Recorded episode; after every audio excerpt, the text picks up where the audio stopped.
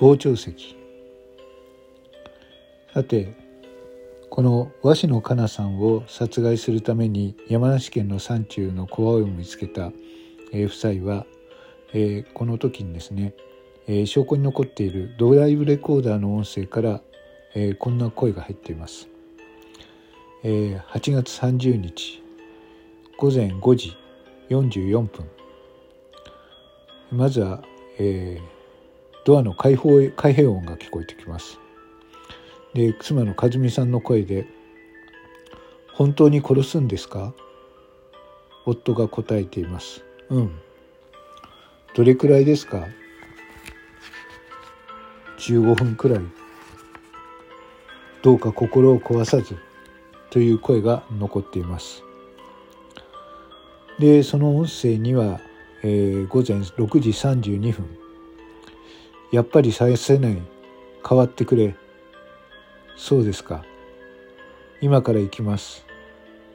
というふうに音声が残っています。さあいやこの和美被告。まず最初 LINE にもらって首を絞めたけれども、えー、むせてやりきれなかったという LINE が来ます。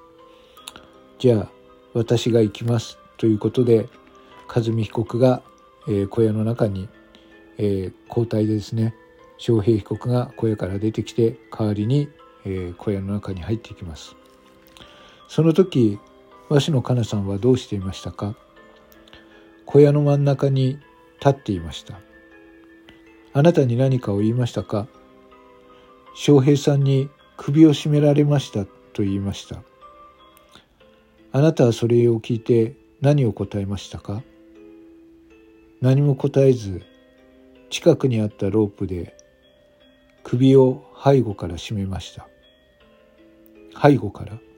はい。どんな風に締めましたか？首を首にロープをかけて後ろでクロスさせ思いっきり両手で引っ張りました。かなさんの様子はどうでしたか？うめいていました。声は出しませんでしたか？声は出していませんでした。どれぐらい締めましたか？よく覚えていませんが12分のことだったと思います。12分？はい。12分締めていたところかなさんは膝から急に崩れ落ちるように倒れました。倒れた？はい。倒れたので閉めるのをやめました。どんな風に倒れましたか？膝から崩れ落ちてうつ伏せで倒れていました。それであなたはどうしました？かはい。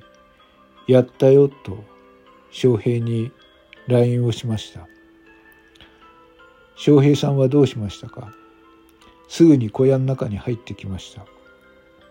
それで二人でかなさんのことを見たんですがかなさんの手がピクピクと動いていたので翔平が「まだ生きてるね」と言いました。それで「殺すしかないね」殺すしかない。そうその後はどうしようと思いましたか？車の中にナイフがあるので翔平がナイフを取りに行きました。そのナイフというのはあなたが持参したサバイバルナイフで間違いありませんか？はい。刃渡りが14センチありますがその、えー、ナイフはあなたが購入したことに間違いありませんか？間違いありません、はい、その後はどうしましたか？自分が刺すと言ったので私は車の中に戻りました。そこで先ほどのやり取りになるわけですね。はい。やっぱりさせない変わってくれという、えー、音声が6時32 6時32分に入ってます。であなたが「そうですか今から行きます」ということを言っていますがこれはどう思いましたか？殺すことを変わってくれということだと思いました。はい。その時鷲野香奈さんはどういう状況でしたか？手首を絞められたまま、えー、そこに横たわっていました。あなたは刺そうとしましたか？はい。ナイフを受け取って刺そうとしました。どんなふうに刺そうとしましたか、えー、歯の部分を下にしてそして刺そうと思いました。あなたは右利きですか？左利きですか？私は左利きです。刺すちゃんと刺すことはできましたか？いえブルブル震えてしまってうまく刺せませんでした。それで翔平に LINE をしてやっぱりうまくさせないと言いました。するとどうしましたか？翔平は自分のところに来てこれがこうすればさせるだろう？と言って小屋の中にあったカーペットを和紙のかなさんにかけました。そうするとどうでしたか？はい。和紙のかなさんの姿は見えなくなりました。それでどうしましたか？カーペットをかけられた鷲野さんのところを包丁ナイフで刺しました。うまく刺さりましたか？歯歯の半分ぐらいまでしか刺さりませんでした。それであなたはどうしましたか？少しずらしたところをもう一度力いっぱい刺してみました。そしたらどうしましたか？それでも半分ぐらいしか刺さりませんでした。その後はどうしました？翔平がこれだとちゃんと刺さってないよね？と言ったので翔平がそこにあったものを何か探しに行くと金槌がありました。金槌があった。はい。これならちゃんと刺せると思う。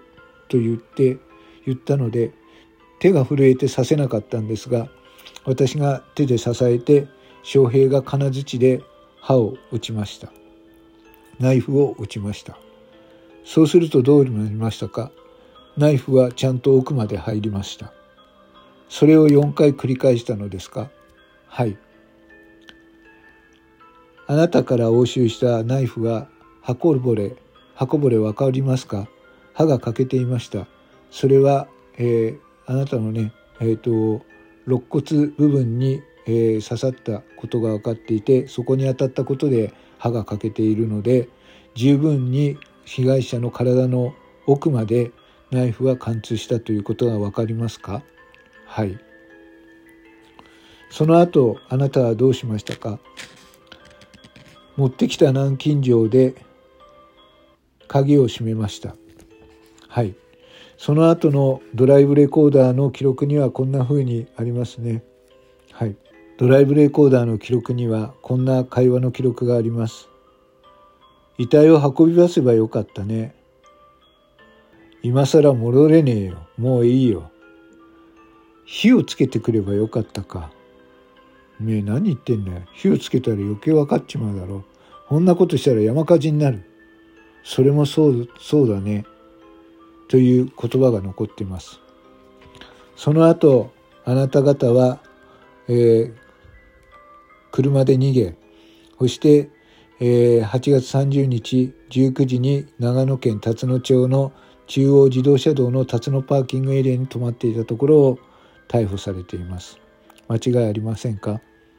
間違いありません。裁判官以上です。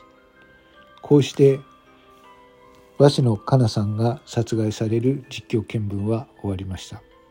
この部分はやはりあまり、えー、マスコミでは報道されていないんですが、えー、2人が執拗にカールがある、えー、鷲野香奈さんを殺害したということが分かったと思います。ということで今回の傍聴席でした。この後2人の判決がどう下ったのかをリポートしていきたいと思います。